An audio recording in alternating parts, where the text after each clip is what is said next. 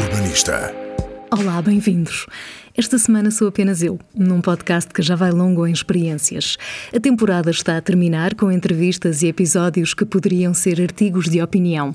Vivemos um período de caos externo e interno que me fez perceber que o urbanista também é isto, uma ferramenta de crescimento pessoal que me faz evoluir um bocadinho todos os dias. Ao longo deste percurso, com muitos avanços e retrocessos, mas principalmente com muitas coisas diferentes, fiz mais amigos do que inimigos e provavelmente por isso não estou a fazer tudo certo. Mas principalmente conheci muitas pessoas e descobri uma comunidade que me fez ficar quando tudo deixou aparentemente de fazer sentido. Por isso, o urbanista vai ser sempre esse espaço de invenção e reinvenção que nasceu em contexto urbano e começou a desbravar caminho. Recuperei o cocooning dos anos 90, depois abracei o slow e reinventei o urbanista neste pressuposto consciente que nos define atualmente. Este não é um adeus, mas é um até já um final de uma temporada, mais uma, que tentou criar um podcast com menos ruído e mais significado. Depois de várias temporadas, muitas entrevistas e apontamentos muito pessoais, são as entrevistas que vocês gostam mais. E por isso deixo neste episódio a seguinte pergunta: O que ou quem gostariam de ouvir neste podcast?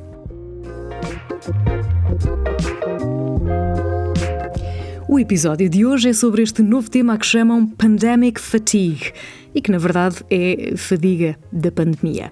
Eu reconheço, estou fatigada, mas como esta é uma palavra antiga que sou um bocado velha e este novo tipo de fadiga é nova, vou mesmo afirmar que estou farta, saturada e que, falando depressa e bem, ainda a procissão vai no adro.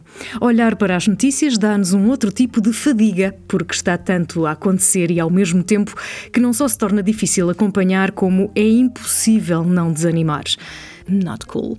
O mundo mudou num passo de mágica e este cansaço que todos sentimos representa uma crise de saúde mental, também ela mundial.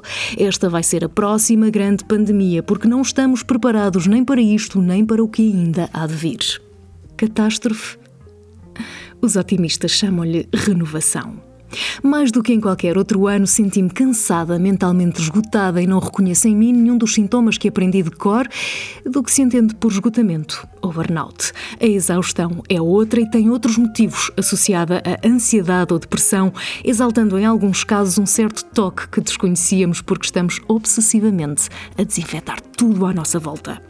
Chamam-lhe Pandemic Fatigue e é resultado deste chove não molha em que nos encontramos, o medo do amanhã e de sair à rua no dia de hoje, associado a um vai ficar tudo bem e vamos fingir que nada disto está a acontecer porque queremos continuar a viver.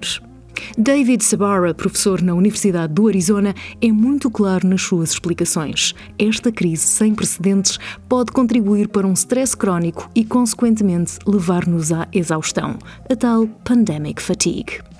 Apesar de tentarmos manter a cabeça fresca, a verdade é que estamos mais estressados do que nunca e com maior probabilidade de nos sentirmos ansiosos ou deprimidos, porque, para além da doença, a economia está em depressão, o desemprego espreita e, para os que continuam empregados, há que lidar com reuniões virtuais em contexto doméstico ou a solidão de uma casa que apenas se enche com as vozes que transpõem o virtual durante essas reuniões de trabalho.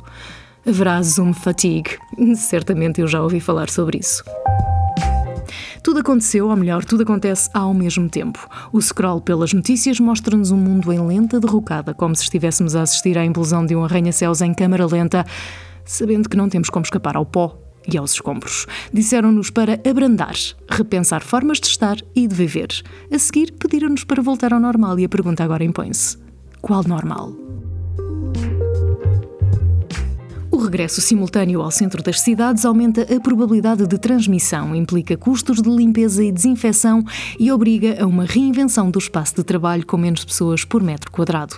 Da Universidade de Harvard chega um conselho: independentemente das decisões governamentais, ficar em casa é a melhor forma de mitigar a transmissão.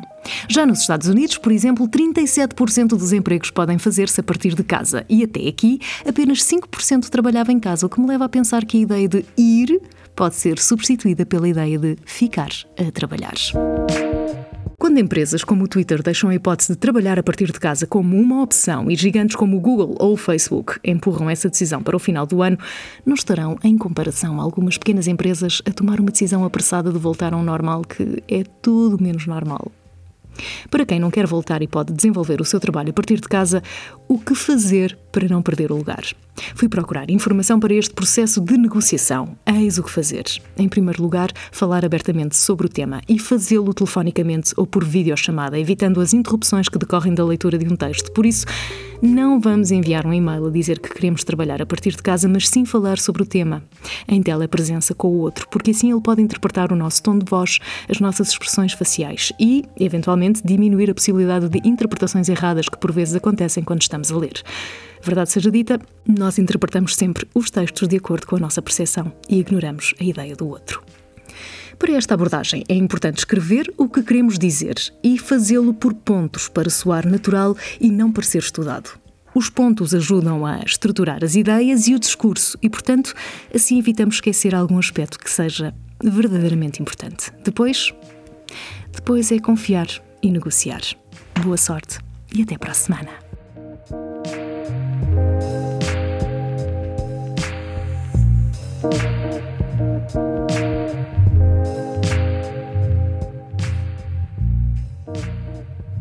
Subscreve o Urbanista 2.0 no iTunes e no Spotify e, por favor, ativa as notificações nas redes sociais, principalmente no Instagram, onde partilho todos os dias alguma coisa para uma vida melhor. Segue-me no Instagram, no Facebook ou no Twitter. Visita o site para mais detalhes sobre o tema desta semana em urbanista.biz.